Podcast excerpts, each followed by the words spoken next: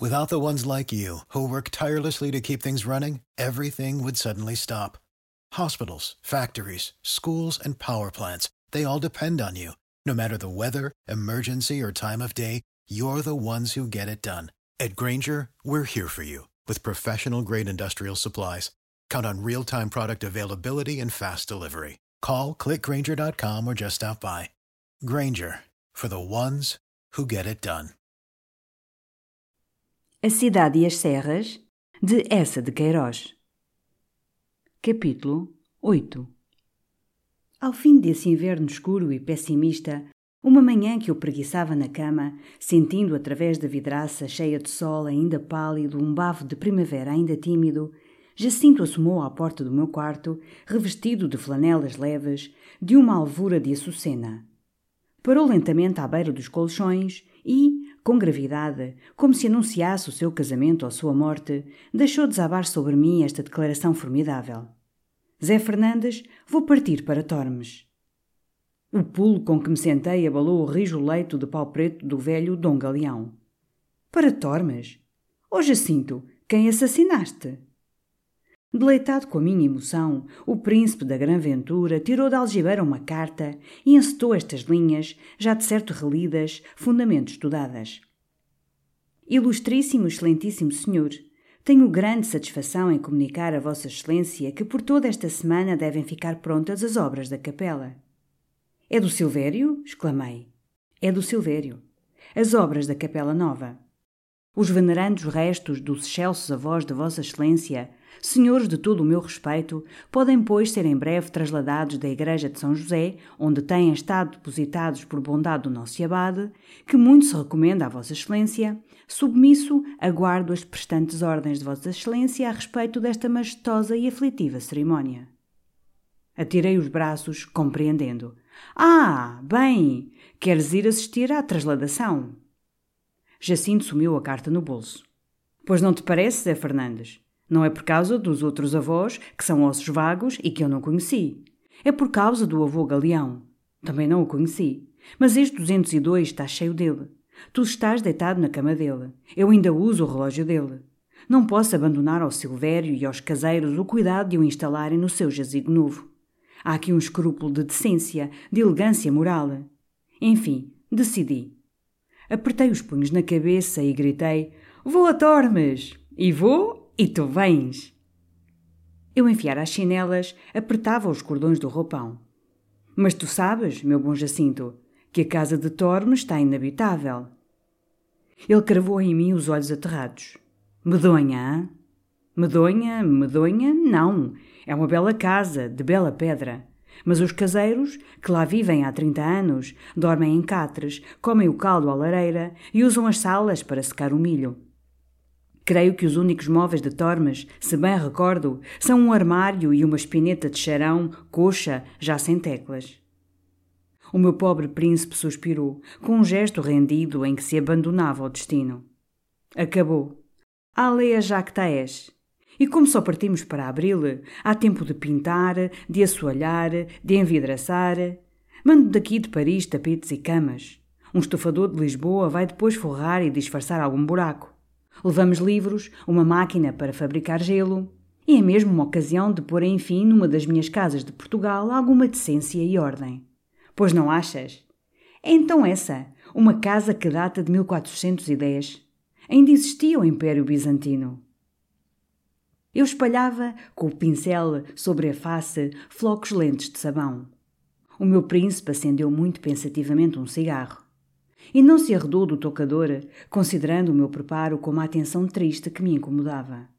Por fim, como se remoesse uma sentença minha para lhe reter bem a moral e o suco. Então, definitivamente, Zé Fernandes, entendes que é um dever, um absoluto dever, ir eu a Tormes? Afastei do espelho a cara ensaboada para encarar com divertido espanto o meu príncipe. Oh, Jacinto! Foi em ti, só em ti que nasceu a ideia desse dever. E honra te seja, menino, não cedas a ninguém essa honra. Ele atirou o cigarro e, com as mãos enterradas nas algibeiras das pantalonas, vagou pelo quarto, topando nas cadeiras, embicando contra os postes torneados do velho leito de Dom Galeão, num balanço vago, como o barco já desamarrado do seu seguro ancoradouro e sem rumo no mar incerto. Depois encalhou sobre a mesa onde eu conservava enfileirada, por gradações de sentimentos, desde o daguerreótipo do papá até à fotografia do caroço perdigueiro, a galeria da minha família e nunca o meu príncipe, que eu contemplava esticando os suspensórios, me pareceu tão corcovado, tão minguado, como gasto por uma lima que desde muito andasse fundamente limando. Assim viera a findar, desfeita em civilização, naquele super requintado magricelas sem músculo e sem energia, a raça fortíssima dos jacintos esses gadelhudos jacintões que nas suas altas terras de Tormes, de volta de bater o morno salado ou o castelhano em Valverde, nem mesmo despiam as fuscas armaduras para lavrar as suas chãs e amarrar a vida ao olmo, edificando o reino com a lança e com a enxada, ambas tão rudes e rijas. E agora, ali estava aquele último jacinto, um jacintículo, com a macia pele embebida em aromas, a curta alma enrodilhada em filosofias, travado e suspirando baixinho na miúda indecisão de viver. Ó oh, Zé Fernandes, quem é esta lavradeirona tão rechonchuda? Estendi o pescoço para a fotografia que ele erguera de entre a minha galeria no seu honroso caixilho de pelúcia escarlate. Mais respeito, senhor Dom Jacinto, um pouco mais de respeito, cavalheiro. É minha prima Joaninha, de Sandofim, da casa da Flor da Malva. Flor da Malva, murmurou o meu príncipe. É a casa do condestável, de Nuno Álvares. Flor da Rosa, homem. A casa do condestável era na Flor da Rosa, no Alentejo. Essa tua ignorância trapalhona das coisas de Portugal. O meu príncipe deixou escorregar molmente a fotografia da minha prima de entre os dedos moles, que levou à face, no seu gesto horrendo de palpar através da face a caveira. Depois, de repente, com um soberbo esforço em que se endireitou e cresceu: Bem, alias Jactaes, partimos, pois, para as serras. E agora, nem reflexão, nem descanso. À obra e a caminho.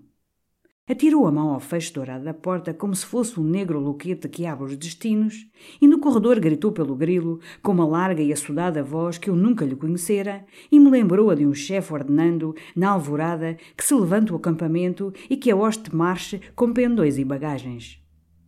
Logo nessa manhã, com uma atividade que eu reconhecia para essa enjoada de quem bebe óleo de ricino, escreveu ao Silvério mandando caiar, assoalhar, envidraçar o casarão. E depois do almoço apareceu na biblioteca, chamado violentamente pelo telefone, para combinar a remessa de mobílias e confortos, o diretor da Companhia Universal de Transportes. Era um homem que parecia o cartaz da sua companhia, apertado num jaquetão de xadrezinho escuro, com polainas de jornada sobre botas brancas, uma sacola de marroquim a tiracolo e na botoeira uma roseta multicor resumindo as suas condecorações exóticas de Madagascar, da Nicarágua, da Pérsia, outras ainda que provavam a universalidade dos seus serviços. Apenas Jacinto mencionou Tormes, no Douro, ele logo, através de um sorriso superior, estendeu o braço, detendo o outro dos esclarecimentos na sua intimidade minuciosa com essas regiões. Tormes, perfeitamente, perfeitamente. Sobre o joelho, na carteira, escrevinhou uma fugidia nota, enquanto eu considerava, assombrado, a vastidão do seu saber coreográfico, assim familiar com os recantos de uma serra de Portugal e com todos os seus velhos solares. Já ele a tirar a carteira para o bolso. E nós, meus caros senhores, não tínhamos senão encaixotar as roupas, as mobílias, as preciosidades. Ele mandaria as suas carroças buscar os caixotes, a que poria, em grossa letra, com grossa tinta, o endereço. Tormes, perfeitamente. Linha Norte Espanha, Medina, Salamanca, perfeitamente. Tormes, muito pitoresco. E antigo, histórico, perfeitamente, perfeitamente. Desengonçou a cabeça numa vénia profundíssima e saiu da biblioteca com passos que devoravam léguas, anunciavam a presteza dos seus transportes. Vê tu, murmurou Jacinto muito sério, que prontidão, que facilidade. Em Portugal era uma tragédia, não há senão Paris. Começou então no 202 o colossal encaixotamento de todos os confortos necessários ao meu príncipe para um mês de serra áspera camas de pena, banheiras de níquel, lâmpadas carcel, divãs profundos, cortinas para vedar as gretas rudes, tapetes para amaciar os soalhos broncos. Os sótãos, onde se arrecadavam os pesados trastes do avô Galeão, foram esvaziados, porque o casarão medieval de 1410 comportava os termós românticos de 1830. De todos os armazéns de Paris chegavam cada manhã fardos, caixas, temerosos embrulhos que os emaladores desfaziam, atulhando os corredores de montes de palha e de papel pardo, onde os nossos passos assudados se enrodilhavam. O cozinheiro, esbaforido, organizava a remessa de fornalhas, geleiras, bocais de trufas, latas de conservas, bujudas garrafas de águas minerais. Jacinto, lembrando as trovoadas da serra, comprou um imenso para-raios. Desde o amanhecer, nos pátios, no jardim, se martelava, se pregava, com vasto fragor, como na construção de uma cidade. E o desfilar das bagagens, através do portão, lembrava uma página de Heródoto contando a marcha dos persas. Das janelas, Jacinto, com o braço estendido, saboreava aquela atividade e aquela disciplina. Vê tu, Zé Fernandes, que facilidade! Saímos do 202, chegamos à serra, encontramos o 202. Não há senão Paris. Recomeçar a amar a cidade, o meu príncipe, enquanto preparava o seu êxodo. Depois de ter, toda a manhã, apressado os encaixotadores, descortinado confortos novos para o abandonado solar, telefonado gordas listas de encomendas a cada loja de Paris, era com delícia que se vestia, se perfumava, se floria, se enterrava na vitória ou saltava para a almofada do Faetonte e corria ao bosque e saudava a barba talmúdica do Efraim e os bandós furiosamente negros da Vergana e o psicólogo de Fiacre e a condessa de Trèves na sua nova caleche de oito molas fornecida pelas operações conjuntas da Bolsa e da Alcova. Depois arrebanhava amigos para jantares de surpresa no Voisin ou no Bignon, onde desdobrava o guardanapo com a impaciência de uma fome alegre, vigiando fervorosamente que os bordeus estivessem bem aquecidos e os champanhes bem granitados. E no Teatro das Nouveautés, no Palais Royal, nos buffos, ria, batendo na coxa, com encanecidas facécias de encanecidas farsas, Antiquíssimos trejeitos de antiquíssimos atores com que já rira na sua infância antes da guerra sob o segundo Napoleão. De novo, em duas semanas, se abarrotaram as páginas da sua agenda. A magnificência do seu traje, como o imperador Frederico II de Suábia deslumbrou no baile mascarado da princesa de Cravon-Rogan, onde também fui de moço de forcado e na Associação para o Desenvolvimento das Religiões Esotéricas discursou e batalhou bravamente pela construção de um templo budista em Montmartre.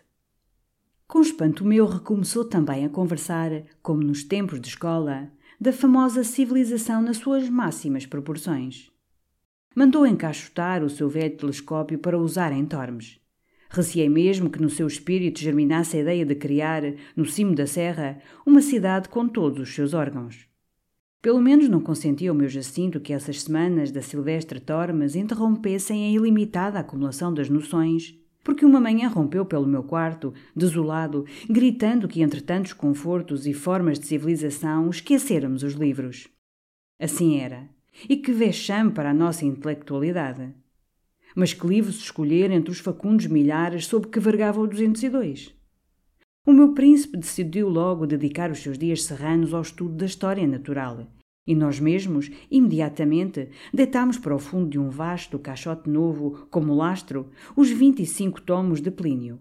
Despejámos depois para dentro, às braçadas, geologia, mineralogia, botânica. Espalhámos por cima uma camada aérea de astronomia. E, para fixar bem no caixote estas ciências oscilantes, entalámos em redor cunhas de metafísica. Mas quando a derradeira caixa, pregada e cintada de ferro, saiu do portão do 202 na derradeira carroça da Companhia dos Transportes, toda esta animação de Jacinto se abateu como a efervescência num copo de champanhe. Era em meados já tépidos de março. E de novo os seus desagradáveis bocejos atroaram o 202 e todos os sofás rangeram sob o peso do corpo que ele lhes atirava para cima, mortalmente vencido pela fartura e pelo tédio, num desejo de repouso eterno, bem envolto de solidão e silêncio. Desesperei. O quê? Aturaria eu ainda aquele príncipe palpando amargamente a caveira, e quando o crepúsculo entristecia a biblioteca, aludindo, num tom rouco, à doçura das mortes rápidas pela violência misericordiosa do ácido cianídrico? Ah, não, caramba! E uma tarde em que o encontrei estirado sobre um divã, de braços em cruz, como se fosse a sua estátua de mármore sobre o seu jazigo de granito, positivamente o abanei com furor, berrando. Acorda, homem! Vamos para Tormes. O casarão deve estar pronto, a reluzir, a abarrotar de coisas. Os ossos de teus avós pedem repouso em cova sua. A caminho, a enterrar esses mortos e a vivermos nós, os vivos. Irra, são cinco de abril. É o bom tempo da serra.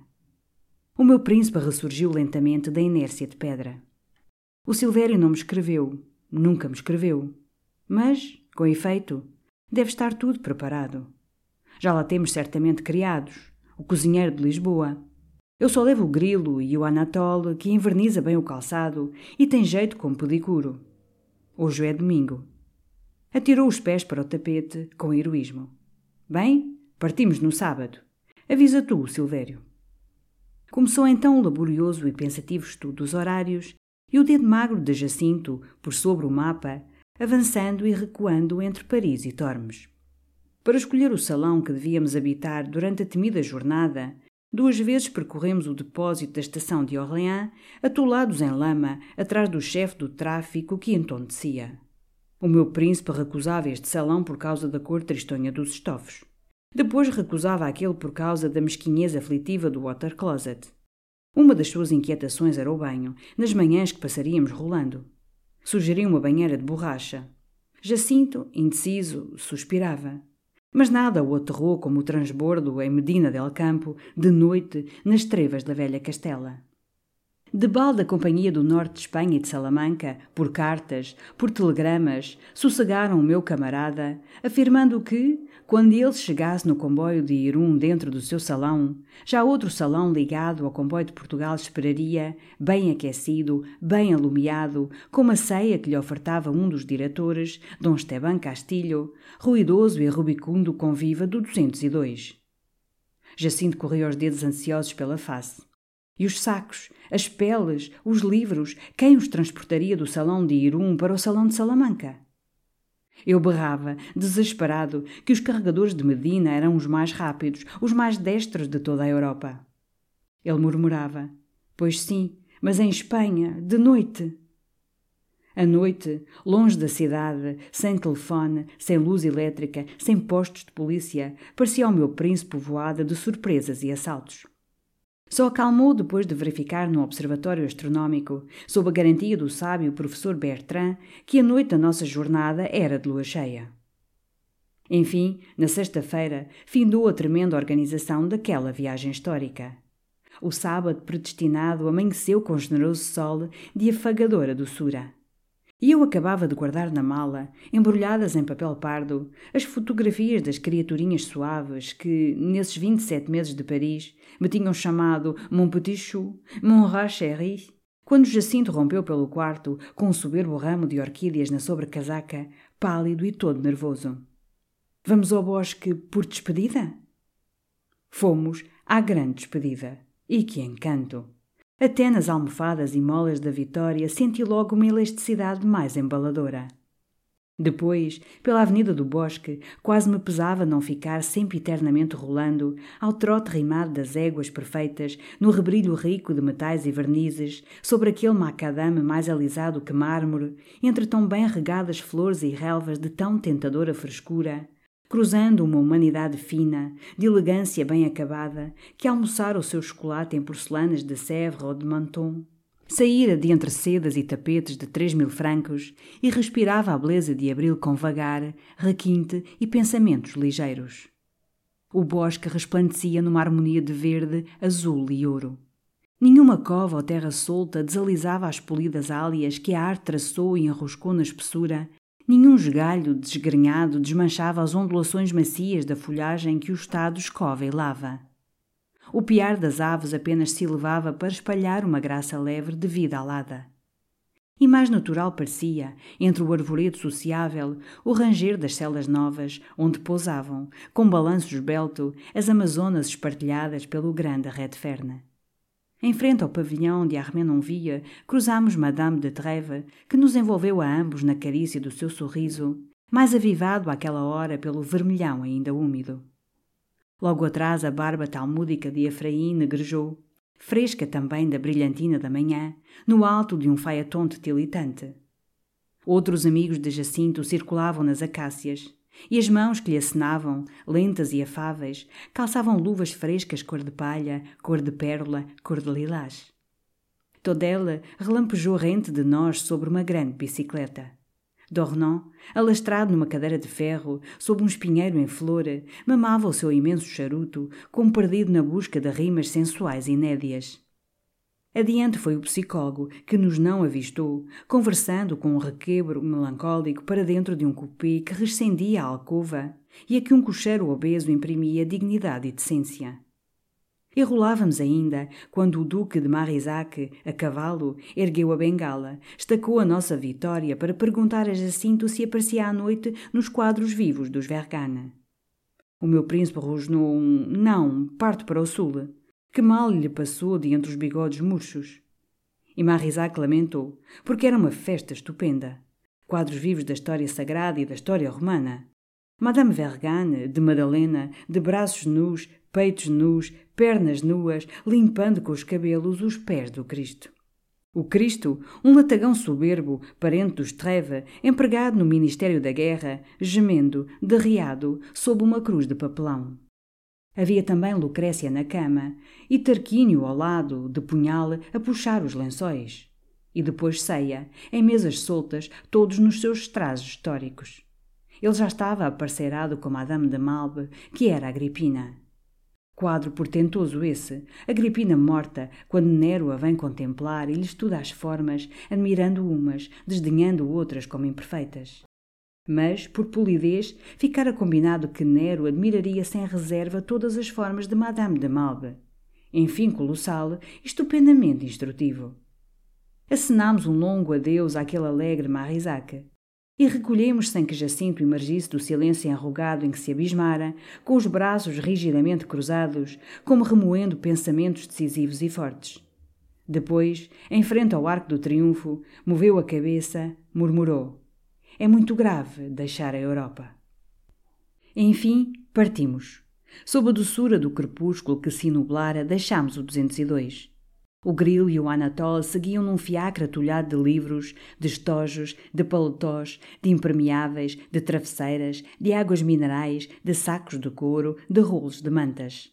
E mais atrás um ônibus rangia sob a carga de 23 malas. Na estação, Jacinto ainda comprou todos os jornais, todas as ilustrações, horários, mais livros e um saco a rolhas de forma complicada e hostil. Guiados pelo chefe do tráfico, pelo secretário da companhia, ocupámos copiosamente o nosso salão. Eu pus o meu boné de seda, calcei as minhas chinelas.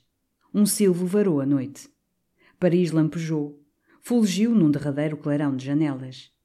Para o sorver, Jacinto ainda se arremessou à portinhola. Mas rolávamos já na treva da província. O meu príncipe então regaiu nas almofadas. Que aventuras é Fernandes!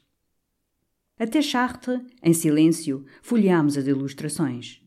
Em Orléans, o guarda veio arranjar respeitosamente as nossas camas.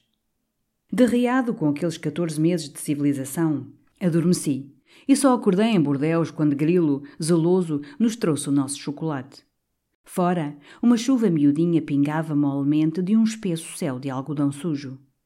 Jacinto não se deitara, desconfiado da aspereza e da umidade dos lençóis e, metido num roupão de flanela branco, com a face arrepiada e estremunhada, ensopando um bolo no chocolate, rosnava sombriamente.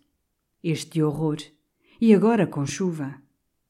Em Biarritz, ambos observamos com uma certeza indolente: é Biarritz. Depois Jacinto, que espreitava pela janela embaciada, reconheceu o lento caminhar pernalto, o nariz bicudo e triste, do historiador Danjon.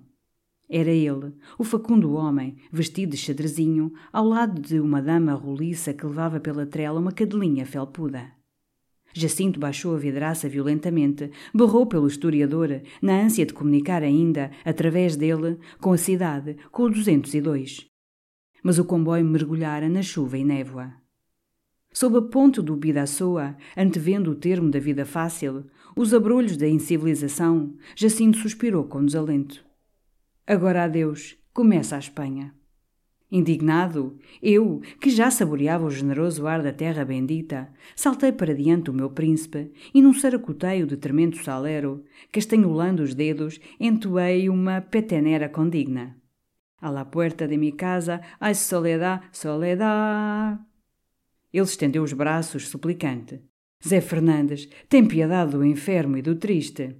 Irum! Irum! Nessa Irum almoçámos com suculência porque sobre nós velava, como Deus omnipresente, a Companhia do Norte.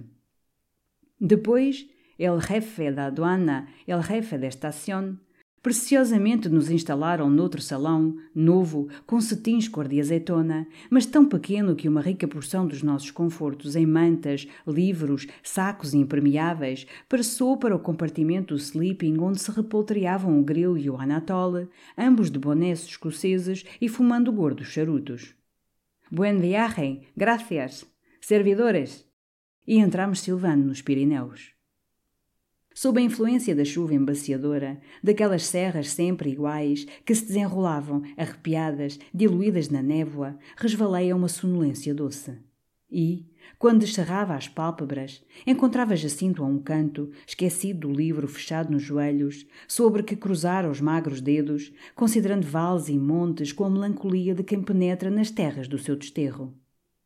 Um momento veio em que, arremessando o livro, enterrando mais o chapéu mole, se ergueu com tanta decisão que receei de tivesse o comboio para saltar à estrada, correr através das Vascongadas e da Navarra, para trás, para o 202. Sacudi o meu trupor, exclamei: Oh, menino! Não. O pobre amigo ia apenas continuar o seu tédio para outro canto, enterrado noutra almofada, com outro livro fechado. E à maneira que a escuridão da tarde crescia, e com ela a borrasca de vento e água, uma inquietação mais aterrada se apoderava do meu príncipe, assim desgarrado da civilização, arrastado para a natureza que já o cercava de brutalidade agreste.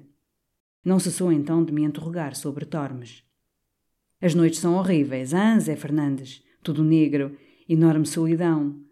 E médico? Há médico? Subitamente o comboio estacou. Mais grossa e ruidosa a chuva fustigou as vidraças. Era um descampado, todo em treva, onde rolava e lufava um grande vento solto. A máquina apitava com angústia. Uma lanterna lampejou, correndo. Jacinto bateu o pé. É medonho! É medonho! Entreabria a portinhola. Da claridade incerta das vidraças surdiam cabeças esticadas, assustadas. Que ai? Que ai? A uma rajada que me alagou, recuei. E esperámos durante lentos, calados minutos, esfregando desesperadamente os vidros embaciados para sondar a escuridão.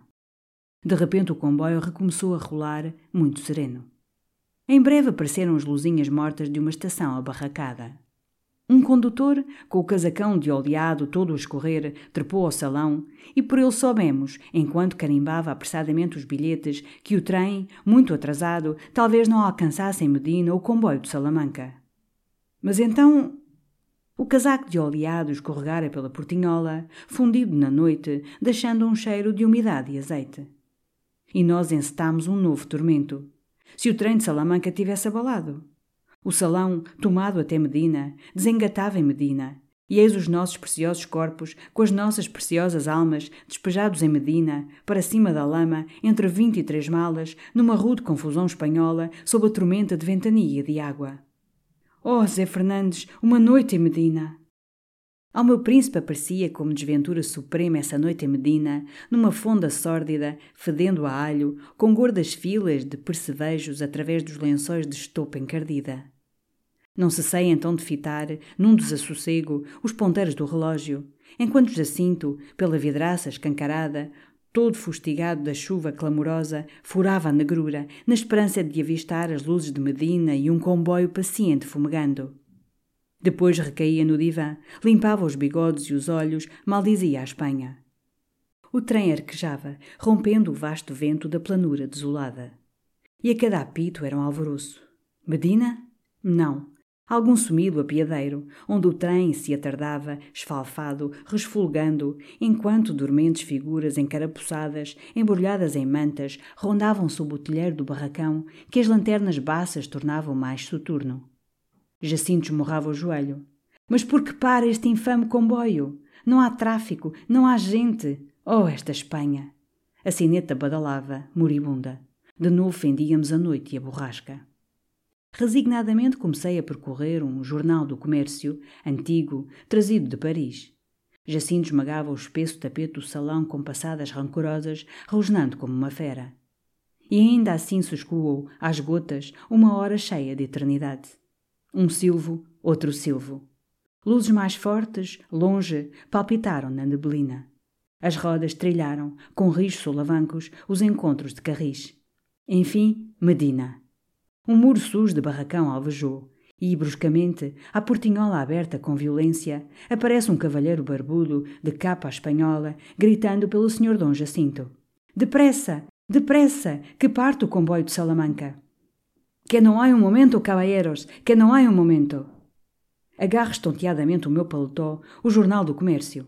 Saltamos com ânsia e, pela plataforma, por sobre os trilhos, através de charcos, tropeçando em fardos, empurrados pelo vento, pelo homem da capa espanhola, enfiamos outra portinhola que se fechou com um estalo tremendo.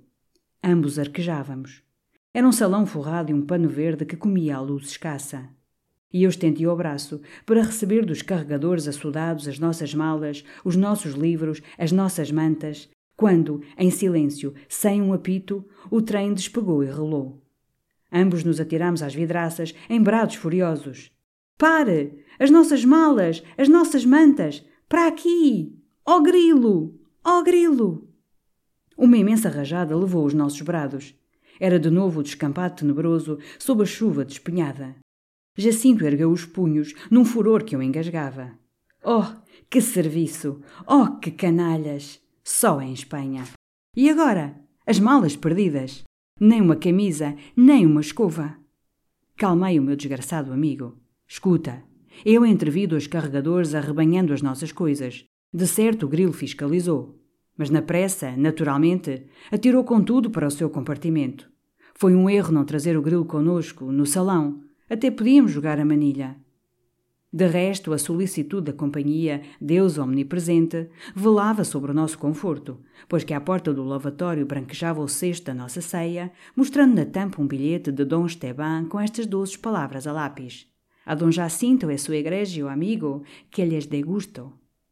Farejei um aroma de perdiz, e alguma tranquilidade nos penetrou no coração, sentindo também as nossas malas sob a tutela da Deus omnipresente. Tens fome, Jacinto? Não, tenho horror, furor, rancor e tenho sono. Com efeito, depois de tão desencontradas emoções, só obtecíamos as camas que esperavam, macias e abertas. Quando caí sobre a travesseira, sem gravata, em cerolas, já o meu príncipe, que não se despira, apenas embrulhara os pés no meu paletó, nosso único agasalho, ressonava com majestade. Depois, muito tarde e muito longe, percebi junto o meu catre, na claridadezinha da manhã, coada pelas cortinas verdes, uma fardeta, um boné, que murmuravam baixinho com imensa doçura. Vossas Excelências não têm nada a declarar? Não há malinhas de mão? Era a minha terra. Murmurei baixinho com imensa ternura. Não temos aqui nada. Pergunto Vossa Excelência pelo grilo. Aí atrás, num compartimento. Ele tem as chaves, tem tudo. É o grilo. A fardeta desapareceu sem rumor, como sombra benéfica.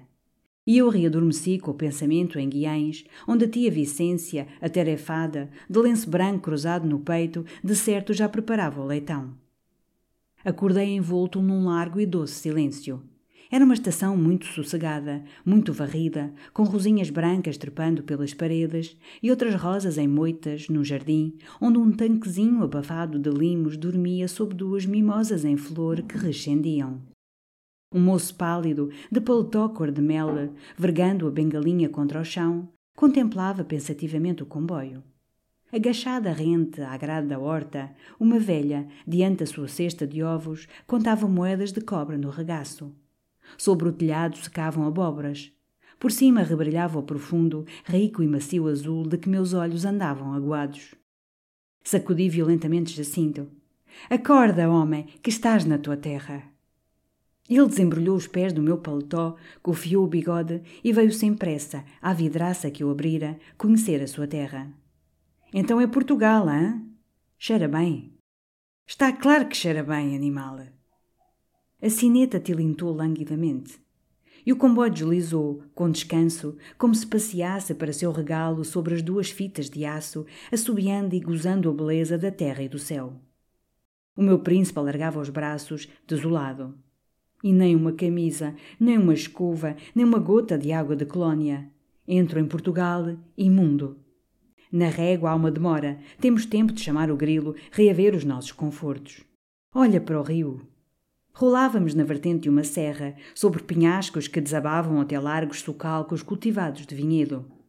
Embaixo, numa esplanada, branquejava uma casa nobre, de opulento repouso, com a capelinha muito caiada entre um laranjal maduro.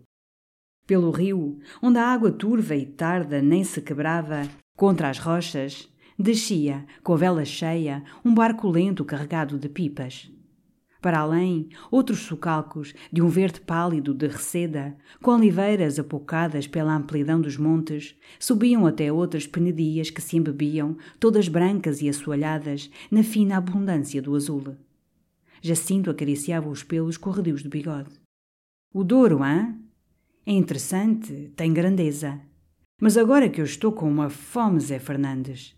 Também eu.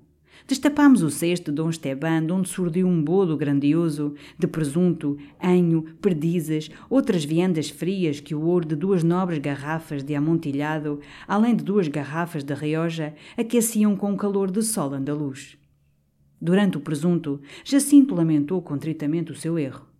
Ter deixado Tormes, um solar histórico, assim abandonado e vazio. Que delícia, por aquela manhã tão lustrosa e tépida, subir à serra, encontrar a sua casa bem apetrechada, bem civilizada. Para o animar, lembrei que com as obras do Silvério, tantos caixotes de civilização remetidos de Paris, Torme estaria confortável mesmo para Epicuro. Oh, mas Jacinto entendia um palácio perfeito, um 202 no deserto. E, assim discorrendo, atacámos as perdizes. Eu desarrolhava uma garrafa de amontilhado quando o comboio, muito sorrateiramente, penetrou numa estação. Era a régua. E o meu príncipe pousou logo a faca para chamar o grilo, reclamar as malas que traziam o asseio dos nossos corpos. Espera, Jacinto, temos muito tempo. O comboio para aqui uma hora. Come com tranquilidade. Não escangalhemos este almocinho com arrumações de maletas. O grilo não tarda a aparecer. E corri mesmo a cortina, porque de fora um padre muito alto, com uma ponta de cigarro colado ao beiço, parara a espreitar indiscretamente o nosso festim. Mas quando acabámos as perdizes e Jacinto confiadamente desembrulhava um queijo manchego, sem que o grilo ou a Anatol comparecessem, eu, inquieto, corri à portinhola para apressar esses servos tardios. E nesse instante o comboio, largando, deslizou com o mesmo silêncio sorrateiro. Para o meu príncipe foi um desgosto. Aí ficámos outra vez sem um pente, sem uma escova. E eu que queria mudar de camisa. Por culpa tua, Zé Fernandes. É espantoso. Demora sempre uma eternidade. Hoje chega e abala. Paciência, Jacinto. Em duas horas estamos na estação de Tormes. Também não valia a pena mudar de camisa para subir à serra. Em casa tomamos um banho, antes de jantar. Já deve estar instalada a banheira. Ambos nos consolámos com copinhos de uma divina aguardente chinchon. Depois, estendidos nos sofás, saboreando os dois charutos que nos restavam, com as vidraças abertas ao ar adorável, conversámos de Tormes. Na estação certamente estaria o Silvério, com os cavalos. Que tempo leva a subir? Uma hora. Depois de lavados, sobrava tempo para um demorado passeio pelas terras com o caseiro, o excelente Melchior, para que o senhor de Tormes, solenemente, tomasse posse do seu senhorio e à noite o primeiro bródio da serra com os pitéus vernáculos do velho Portugal. Jacinto sorria, seduzido. Vamos a ver que cozinheiro me arranjou esse Silvério. Eu recomendei que fosse um soberbo cozinheiro português, clássico, mas que soubesse trufar um peru, afogar um bife em molho de moela, estas coisas simples da cozinha de França. O pior é não te demorares, seguires logo para Guiães. Ah, menino, anos da tia Vicência no sábado, dia sagrado. Mas volto. Em duas semanas estou em Tormes para fazermos uma larga bucólica. E, está claro, para assistir à trasladação. Jacinto estender o braço. Que casarão é aquele, além no outeiro, com a torre? Eu não sabia. Algum solar de Fidalgote do Douro. Tormes era nesse feitio atarracado e maciço. Casa de séculos e para séculos, mas sem torre. E logo se vê da estação Tormes? Não, muito no alto, numa prega da serra, entre arvoredo. No meu príncipe já evidentemente nascera uma curiosidade pela sua rude casa ancestral. Mirava o relógio, impaciente. Ainda trinta minutos. Depois, sorvendo o ar e a luz, murmurava, no primeiro encanto iniciado. Que doçura! Que paz! Três horas e meia, estamos a chegar, Jacinto. Guardei o meu velho Jornal do Comércio dentro do bolso do paletó que deitei sobre o braço. E ambos em pé, às janelas, esperámos com alvoroço a pequenina estação de Tormes termo ditoso das nossas provações. Ela apareceu, enfim, clara e simples, à beira do rio, entre rochas, com os seus vistosos girassóis enchendo um jardinzinho breve, as duas altas figueiras assombreando o pátio e por trás a serra coberta de velho e denso arvoredo. Logo na plataforma avistei com gosto a imensa barriga, as bochechas menineiras do chefe da estação, o louro Pimenta, meu condiscípulo em retórica no Liceu de Braga. Os cavalos de certo esperavam, à sombra, sob as figueiras. Mal o trem parou, ambos saltámos alegremente. A bujuda massa do Pimenta rebolou para mim com amizade. Viva o amigo Zé Fernandes! Oh, belo pimentão! Apresentei o senhor de Tormes e, imediatamente, Ouve lá, Pimentinha, não está aí o Silvério? Não. O Silvério há quase dois meses que partiu para Castelo de Vida ver a mãe que apanhou uma cornada de um boi. Atirei a Jacinto um olhar inquieto. Ora é essa? E o Melchior, o caseiro? Pois não estão aí os cavalos para subirmos à quinta? O digno chefe ergueu com surpresa as sobrancelhas cor de milho. Não, nem Melchior, nem cavalos. O Melchior Há que tempos eu não vejo o Melchior. O carregador badalou lentamente a sineta para o comboio rolar. Então, não avistando em torno, na lisa e despovoada estação, nem criados nem malas, o meu príncipe e eu lançámos o mesmo grito de angústia. E o grilo? As bagagens? Corremos pela beira do comboio, berrando com desespero. Grilo! Oh, grilo! Anatole! Oh, grilo! Na esperança que ele e o Anatol viessem mortalmente adormecidos, trepávamos aos estribos, atirando as cabeças para dentro dos compartimentos, espavorindo a gente quieta com o mesmo berro que retumbava: Grilo, estás aí! Grilo! Já de uma terceira classe, onde uma viola repenicava, um jocoso gania, troçando: Não há por aí um grilo? Andam por aí uns senhores a pedir um grilo, e nem Anatole, nem grilo. A sineta tilintou. Oh, Pimentinha, espera, homem, não deixe largar o comboio. As nossas bagagens, homem. E, aflito, empurrei o enorme chefe para o furgão de carga a pesquisar, descortinar as nossas vinte e três malas. Apenas encontramos barris, cestos de vime, latas de azeite, um baú amarrado com cordas. Jacinto mordia os beiços, lívido. E o Pimentinha, esgazeado. Oh, filhos, eu não posso atrasar o comboio. A sineta repicou. E com um belo fumo claro o comboio desapareceu por trás das fragas altas. Tudo em torno pareceu mais calado e deserto. Ali ficávamos, pois, baldeados, perdidos na serra, sem grilo, sem procurador, sem caseiro, sem cavalos, sem malas. Eu conservava o paletó alvadio, de onde surdia o Jornal do Comércio.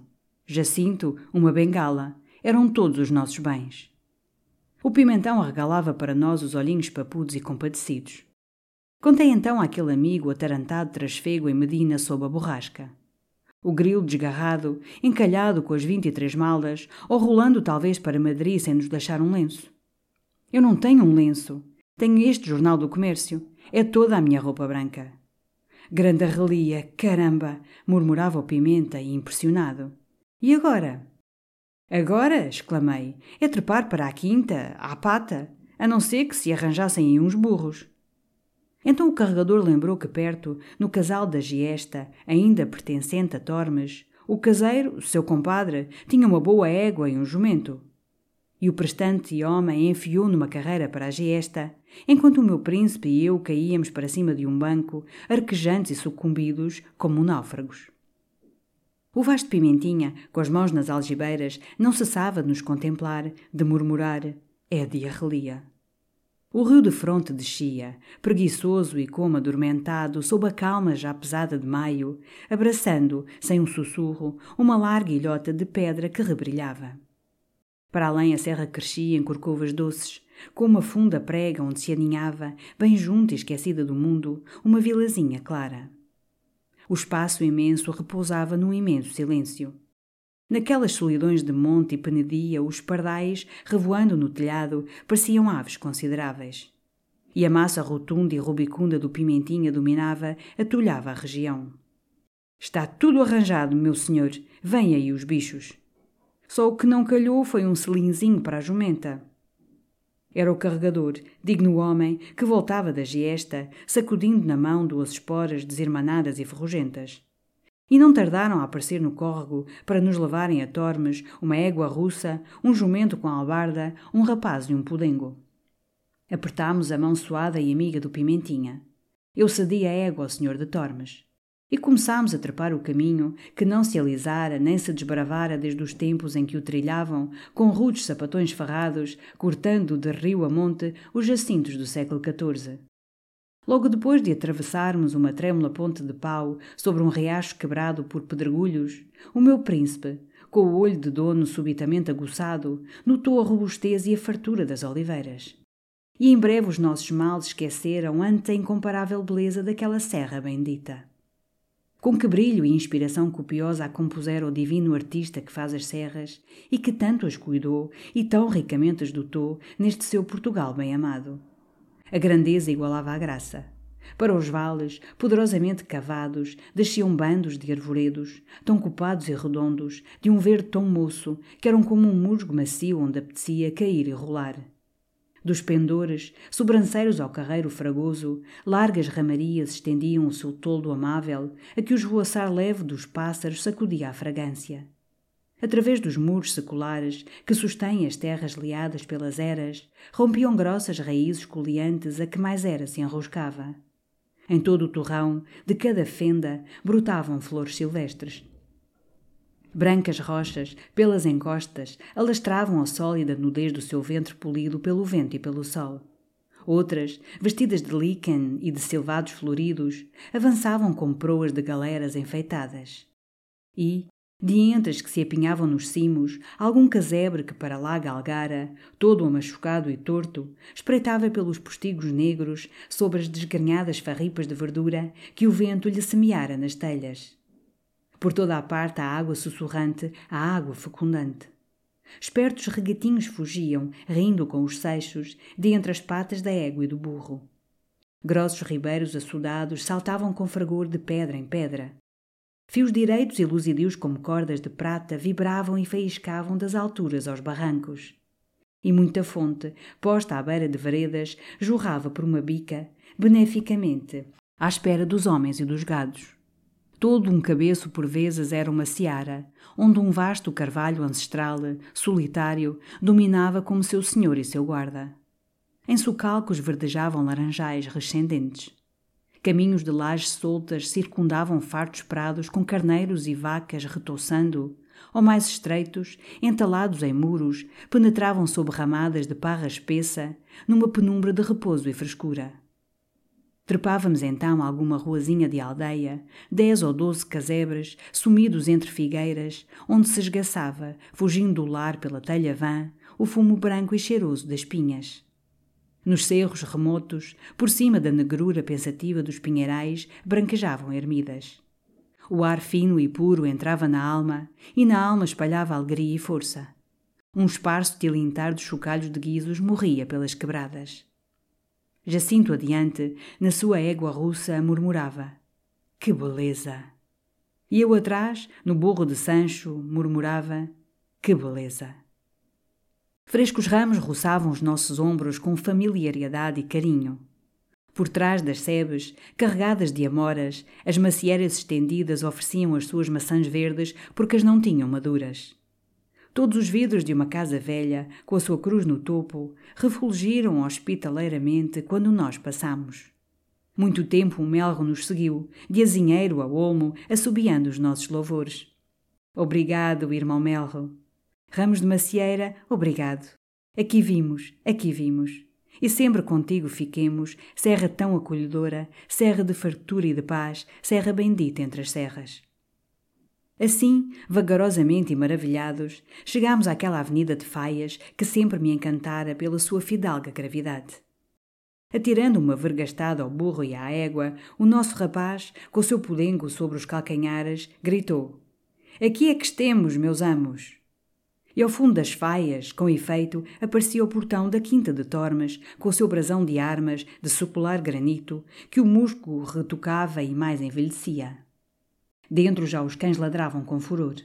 E quando Jacinto, na sua suada égua, e eu atrás, no burro de Sancho, transpusemos o limiar solarengo, desceu para nós, do alto do alpendre, pela escadaria de pedra gasta, um homem nédio, rapado como um padre, sem colete, sem jaleca, acalmando os cães que se encarniçavam contra o meu príncipe. Era o Melchior, o caseiro. Apenas me reconheceu, toda a boca se lhe escancarou num riso hospitaleiro a que faltavam dentes. Mas apenas eu lhe revelei, naquele cavalheiro de bigodes louros que descia da égua esfregando os quadris, o senhor de Tormes, o bom Melchior recuou, colhido de espanto e terror como diante uma aventesma. Ora essa! Santíssimo nome de Deus! Pois então... E, entre o rosnado dos cães, num bracejar desolado, balbuciou uma história que por seu turno apavorara Jacinto, como se o negro muro do casarão pendesse para desabar. O Melchior não esperava Sua Excelência. Ninguém esperava Sua Excelência. Ele dizia Sua Incelência. O Sr. Silvério estava para Castelo de Vide desde março, com a mãe, que apanharam uma cornada na virilha. E de certo houver engano, cartas perdidas porque o Sr. Silvério só contava com Sua Excelência em setembro para a vindima. Na casa as obras seguiam devagarinho, devagarinho. O telhado, no sul, ainda continuava sem telhas. Muitas vidraças esperavam, ainda sem vidros. E, para ficar, Virgem Santa, nem uma cama arranjada. Jacinto cruzou os braços numa cólera tumultuosa que o sufocava. Por fim, com um berro: Mas os caixotes? Os caixotes, mandados de Paris em fevereiro, há quatro meses. O desgraçado Melchior arregalava os olhos miúdos que se embaciavam de lágrimas. Os caixotes? Nada chegara, nada aparecera. E na sua perturbação mirava pelas arcadas do pátio, palpava na algibeira das pantalonas. Os caixotes? Não, não tinham os caixotes. E agora, Zé Fernandes? Encolhi os ombros. Agora, meu filho, só vires comigo para Guiães. Mas são duas horas fartas a cavalo. E não temos cavalos. O melhor é ver o casarão, comer a boa galinha que o nosso amigo Melchior nos assa no espeto, dormir numa enxerga e amanhã cedo, antes do calor, trotar para cima, para a tia Vicência. Jacinto replicou com uma decisão furiosa.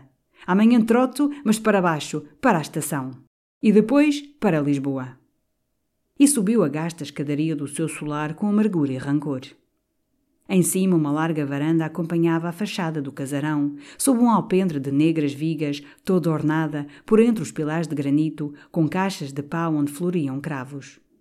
Colhi um cravo amarelo e penetrei atrás de Jacinto nas salas nobres que ele contemplava com um murmúrio de horror. Eram enormes, de uma sonoridade de casa capitular, com os grossos muros enegrecidos pelo tempo e o abandono, e regeladas, desoladamente nuas, conservando apenas aos cantos algum monte de canastras ou alguma enxada entre paus. Nos tetos remotos, de carvalho apainelado, luziam através dos rasgões manchas de céu. As janelas, sem vidraças, conservavam essas maciças portadas, com fechos para as trancas, que, quando se cerram, espalham a treva. Sob os nossos passos, aqui e além, uma tábua podre rangia e cedia. Inabitável, rugia Jacinto surdamente. Um horror, uma infâmia. Mas depois, noutras salas, o soalho alternava com remendos de tábuas novas. Os mesmos ramentos claros mosqueavam julíssimos tetos de rico carvalho sombrio. As paredes repeliam pela alvura crua da cal fresca. E o sol mal atravessava as vidraças, embaciadas e gordurentas da massa e das mãos dos vidraceiros. Penetramos enfim na última, a mais vasta, rasgada por seis janelas, mobilada com armário e com uma enxerga parda e curta estirada a um canto. E junto dela paramos e sobre ela depusemos tristemente o que nos restava de vinte e três malas. O meu poldó alvadio, a bengala de Jacinto e o jornal do comércio que nos era comum. Através das janelas escancaradas, sem vidraças, o grande ar da serra entrava e circulava como num eirado, com um cheiro fresco de horta regada. Mas o que avistávamos, da beira da enxerga, era um pinheiral cobrindo um cabeço e descendo pelo pendor suave, à maneira de uma hosta em marcha, com pinheiros na frente, destacados, direitos, emplumados de negro. Mais longe as serras de além-rio, de uma fina e macia cor de violeta. Depois a brancura do céu, todo liso, sem uma nuvem, de uma majestade divina e lá debaixo, dos vales, subia, desgarrada e melancólica, uma voz de pegureiro cantando. Jacinto caminhou lentamente para o poial de uma janela, onde caiu esbarrondado pelo desastre, sem resistência ante aquele brusco desaparecimento de toda a civilização. Eu palpava a enxerga, dura e regelada como um granito de inverno. E pensando nos luxuosos colchões de penas e molas, tão prodigamente encaixotados no 202, desafoguei também a minha indignação. Mas os caixotes, caramba! Como se perdem assim trinta e tantos caixotes enormes? Jacinto sacudiu amargamente os ombros. Encalhados, por aí, alguros, num barracão. Em Medina, talvez, nessa horrenda Medina. Indiferença das companhias, inércia do Silvério, enfim a península, a barbárie. Vim ajoelhar sobre o outro poial, alongando os olhos consolados por céu e monte. É uma beleza. O meu príncipe, depois de um silêncio grave, murmurou, com a face encostada à mão: É uma lindeza. E que paz! Sob a janela vicejava fartamente uma horta, com repolho, feijoal, talhões de alface, gordas folhas de abóbora rastejando. Uma eira, velha e mal alisada, dominava o vale, de onde já subia tenuamente a névoa de algum fundo ribeiro. Toda a esquina do casarão desse lado se encravava em laranjal. E de uma fontinha rústica, meio afogada em rosas tremedeiras, corria um longo e rutilante fio de água. Estou com apetite desesperado daquela água, declarou Jacinto, muito sério. Também eu. Deixamos ao quintal, hã? E passamos pela cozinha a saber do frango. Voltámos à varanda. O meu príncipe, mais conciliado com o destino inclemente, colheu um cravo amarelo. E por outra porta baixa, de rigíssimas ombreiras, mergulhámos numa sala, alastrada de caliça, sem teto, coberta apenas de grossas vigas, de onde se ergueu uma revoada de pardais. Olha para este horror, murmurava Jacinto arrepiado. Voltámos à varanda. O meu príncipe, mais conciliado com o destino inclemente, colheu um cravo amarelo e por outra porta baixa, de rigíssimas ombreiras, mergulhámos numa sala alastrada de caliça, sem teto, coberta apenas de grossas vigas, de onde se ergueu uma revoada de pardais. Olha para este horror, murmurava Jacinto arrepiado. E descemos por uma lôbrega escada de castelo, tenteando depois um corredor tenebroso de lajes ásperas, atravancado por profundas arcas, capazes de guardar todo o grão de uma província. Ao fundo, a cozinha, imensa, era uma massa de formas negras, madeira negra, pedra negra, densas negruras de felugem secular. E neste negrume refulgia a um canto, sobre o chão de terra negra, a fogueira vermelha, lambendo tachos e panelas de ferro, despedindo uma fumarada que fugia pela grada aberta no muro, depois por entre a folhagem dos limoeiros. Na enorme lareira, onde se aqueciam e assavam as suas grossas peças de porco e boi os jacintos medievais, agora desaproveitada pela frugalidade dos caseiros, negrejava um poerento montão de cestas e ferramentas. E a claridade toda entrava por uma porta de castanho, escancarada sobre um quintalejo rústico em que se misturavam couves lombardas e junquilhos formosos. Em roda do lume, um bando alvoraçado de mulheres depenava frangos, remexia as caçarolas, picava a cebola, com um fervor afogueado e palreiro. Todas emudeceram quando aparecemos, e dentre elas o pobre Melchior, estonteado, com o sangue a espirrar na nédia face de Abade, correu para nós, jurando que o jantarinho de suas excelências não demorava um credo. E a respeito de camas, ó amigo Melchior?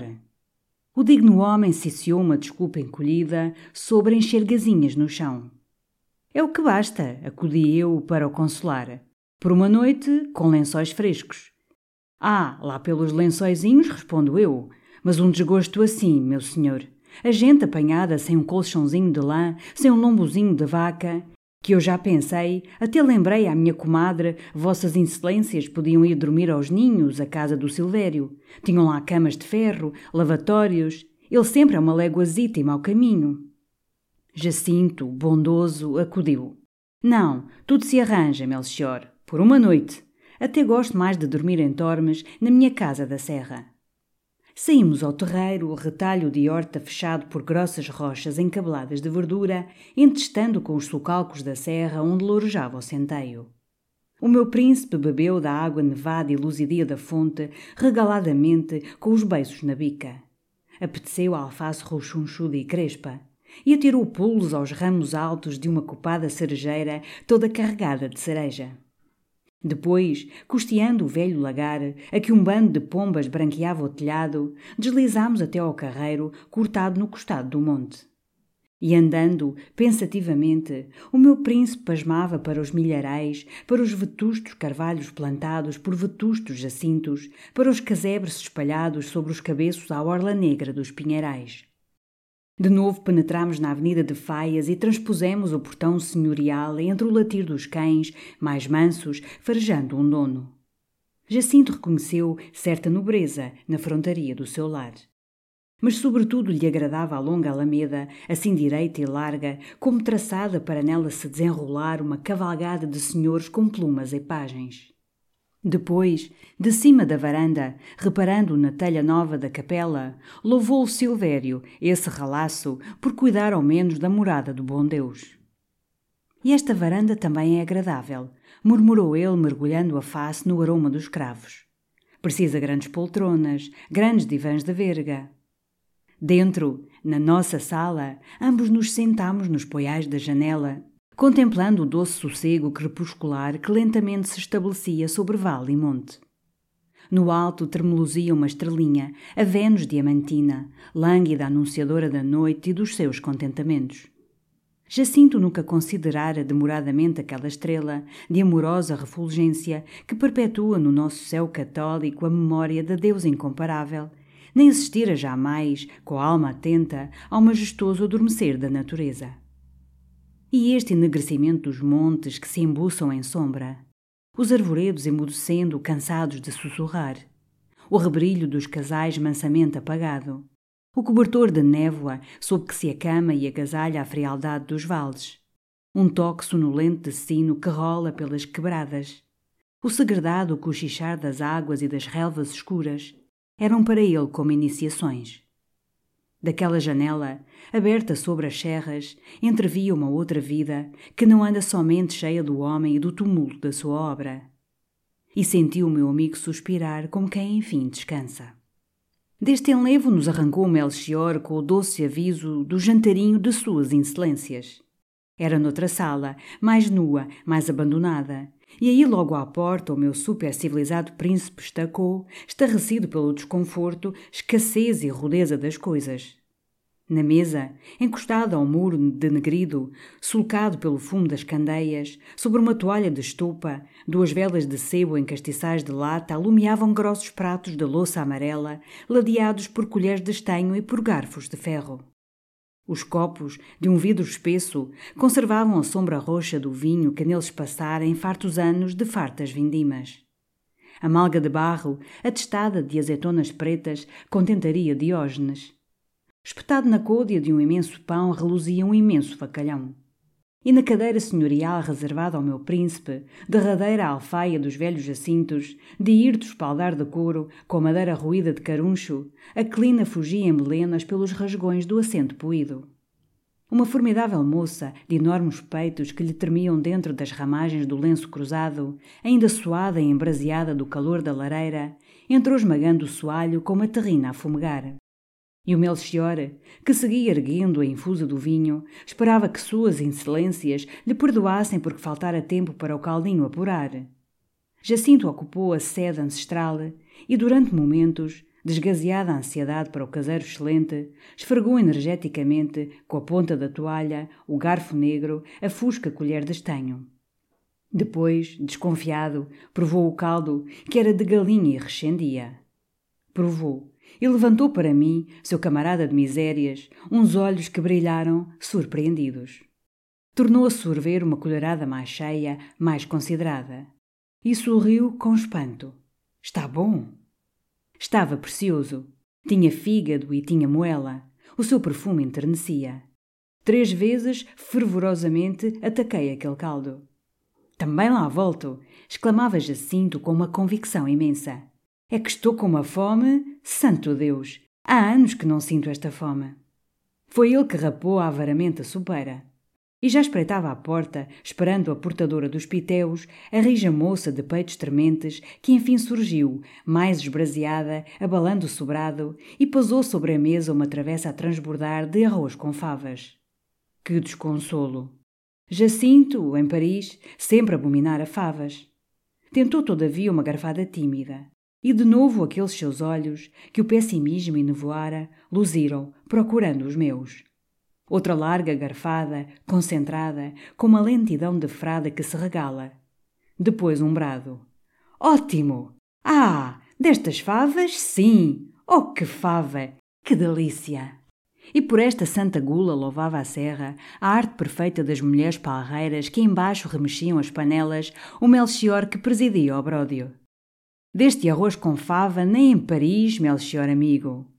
O homem ótimo sorria, inteiramente desanuviado. Pois é cá a comidinha dos moços da quinta. E cada pratada, que até suas sinsilências se riam. Mas agora, aqui, o senhor Dom Jacinto também vai engordar e enrijar. O bom caseiro sinceramente queria que, perdido nesses remotos Parises, o senhor de Tormes, longe da fartura de Tormes, padecia fome e mingava. E o meu príncipe, na verdade, parecia saciar uma velhíssima fome e uma longa saudade da abundância, rompendo assim, a cada travessa, em louvores mais copiosos. Diante do louro frango assado no espeto e da salada que ele apetecera na horta, agora temperada com azeite da serra digno dos lábios de Platão, terminou por bradar: É divino! Mas nada o entusiasmava como o vinho de Tormes, caindo de alto da bujuda infusa verde, um vinho fresco, esperto, seivoso e tendo mais alma, entrando mais na alma que muito poema ou livro santo. Mirando, à vela de sebo, o copo grosso que ele orlava de leve espuma rósea, o meu príncipe, com um resplendor de otimismo na face, citou Virgílio. Quote carmina dican retica quem dignamente cantará vinho amável destas serras? Eu, que não gosto que me avantajem em saber clássico, espanejei logo também o meu Virgílio louvando as doçuras da vida rural. Ancolin veteres vitem culoere sabini. Assim viveram os velhos sabinos, assim Rómulo e Remo, assim cresceu a valente Etrúria, assim Roma se tornou a maravilha do mundo. E imóvel, com a mão agarrada à infusa, o Melchior arregalava para nós os olhos em infinito assombro e religiosa reverência. Ah! Jantámos deliciosissimamente sob os auspícios do Melchior, que ainda depois, próvido e tutelar, nos forneceu o tabaco. E, como ante nós se alongava uma noite de monte, voltámos para as janelas desvidraçadas, na sala imensa, a contemplar o sumptuoso céu de verão. Filosofámos então com pachorra e facúndia.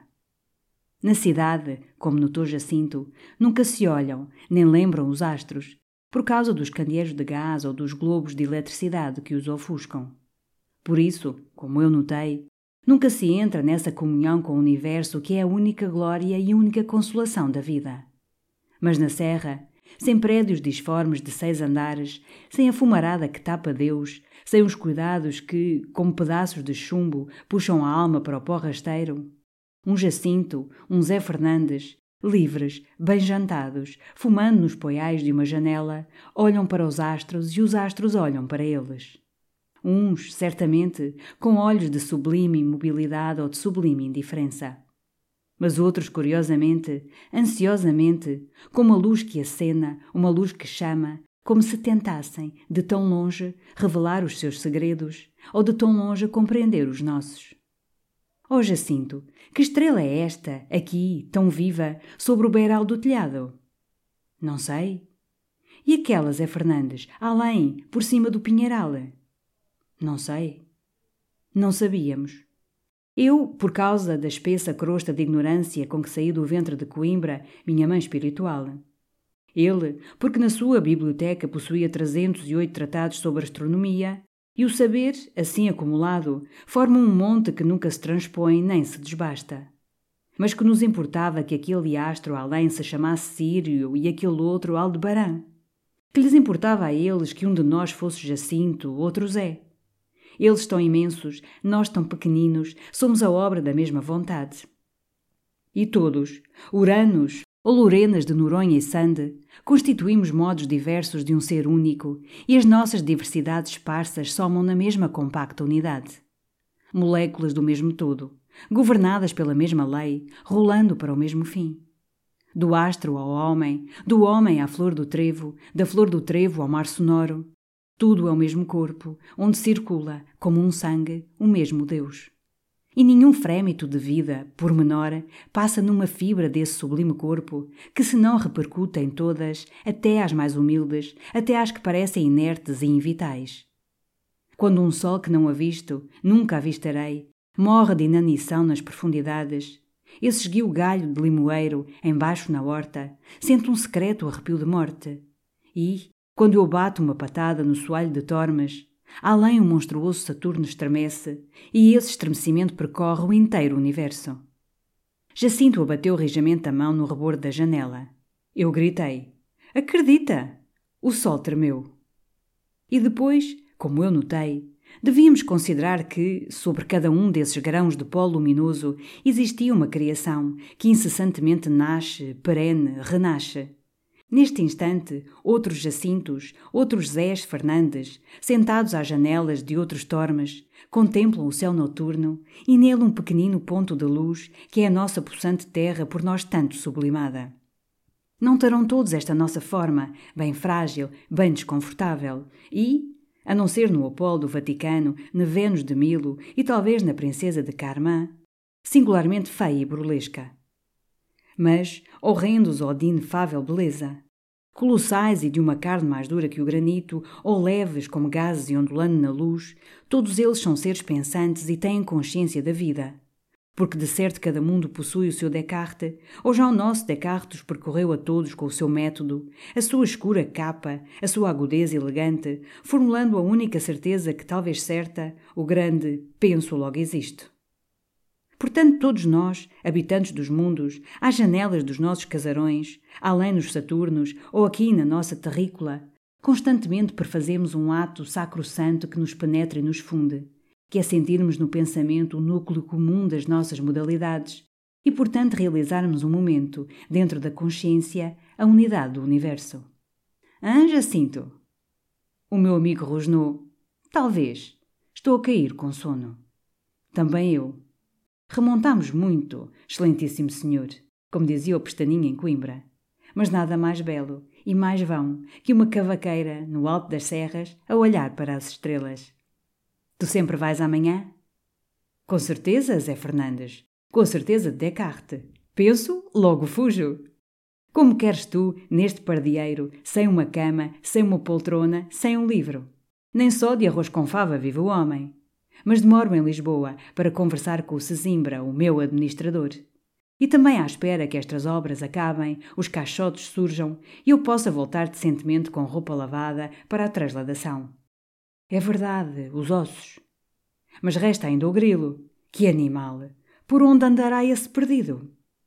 Então, passeando lentamente na sala enorme, onde a vela de sebo derretida no castiçal de lata era como um lume de cigarro num descampado, meditamos na sorte do grilo. O estimado negro ou fora despejado nas lamas de Medina, com as vinte e sete malas, aos gritos, ou, regaladamente adormecido, rolara com Anatol no comboio para Madrid. Mas ambos os casos apareciam ao meu príncipe como irremediavelmente destruidores do seu conforto. Não, escuta, Jacinto. Se o grilo encalhou em Medina, dormiu na fonda, catou os percevejos e esta madrugada correu para Tormes.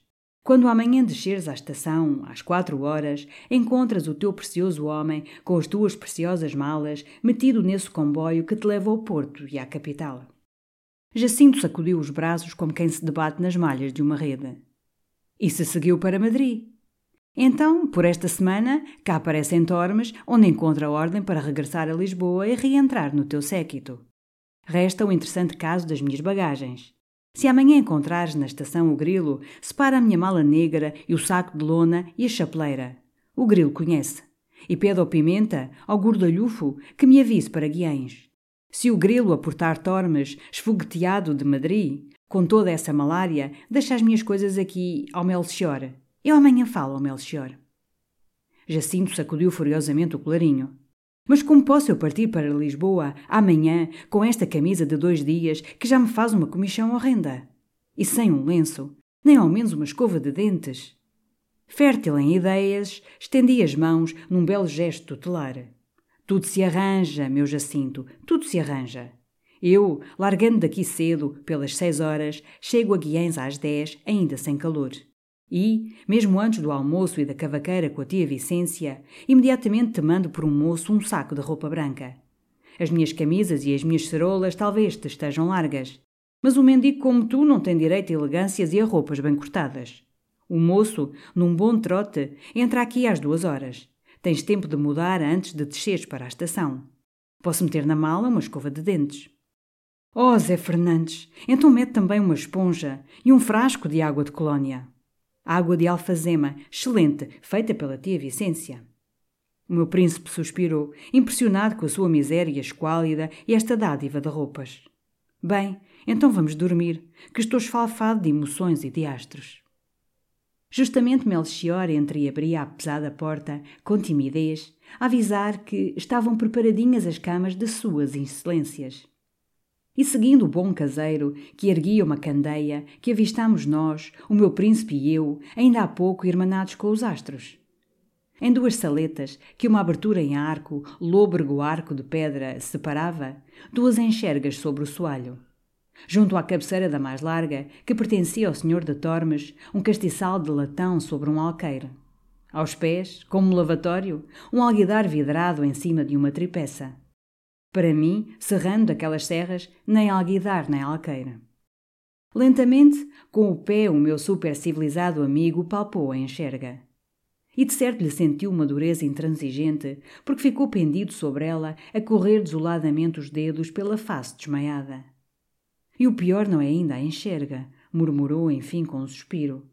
É que não tem camisa de dormir, nem chinelas, e não me posso deitar de camisa engomada. Por inspiração minha, recorremos ao Melchior. De novo, esse benemérito providenciou, trazendo a Jacinto, para ele desafogar os pés, uns tamancos, e para embrulhar o corpo uma camisa da comadre, enorme, de estupa, áspera como uma estamanha de penitente, com folhos mais crespos e duros do que lavores de madeira. Para consolar o meu príncipe, lembrei que Platão, quando compunha o banquete, Vasco da Gama, quando dobrava o cabo, não dormiam em melhores catras. As enxergas rijas fazem as almas fortes, ó Jacinto, e é só vestido de estamanha que se penetra no paraíso. Tens tu, volveu o meu amigo secamente, alguma coisa que eu leia? Não posso adormecer sem um livro. Eu? Um livro? Possuía apenas o velho número do Jornal do Comércio que escapara à dispersão dos nossos bens. Rasguei a copiosa folha pelo meio, partilhei com Jacinto fraternalmente. Ele tomou a sua metade, que era a dos anúncios. E quem não viu então Jacinto, senhor de Tormes, acaçapado à borda da enxerga, rente da vela de sebo que se derretia no alqueire, com os pés encafuados nos socos, perdido dentro das ásperas pregas e dos rijos folhos da camisa serrana, percorrendo num pedaço velho de gazeta, pensativamente, as partidas dos paquetes. Não pode saber o que é uma intensa e verídica imagem do desalento. Recolhido à minha alcova espartana, desabotoava o colete num delicioso cansaço, quando o meu príncipe ainda me reclamou. Zé Fernandes, dize. Manda também no saco um abotoador de botas. Estirado comodamente na rija enxerga, murmurei, como sempre murmuro ao penetrar no sono, que é um primo da morte: Deus seja louvado. Depois tomei a metade do Jornal do Comércio que me pertencia. Zé Fernandes. Que é? Também podias meter no saco pós dos dentes, e uma lima das unhas, e um romance. Já a meia gazeta me escapava das mãos dormentes. Mas da sua alcova, depois de soprar a vela, Jacinto murmurou entre um bocejo: Zé Fernandes. Hã? Escreve para Lisboa, para o Hotel Bragança. Os lençóis ao menos são frescos, cheiram bem, a sadio.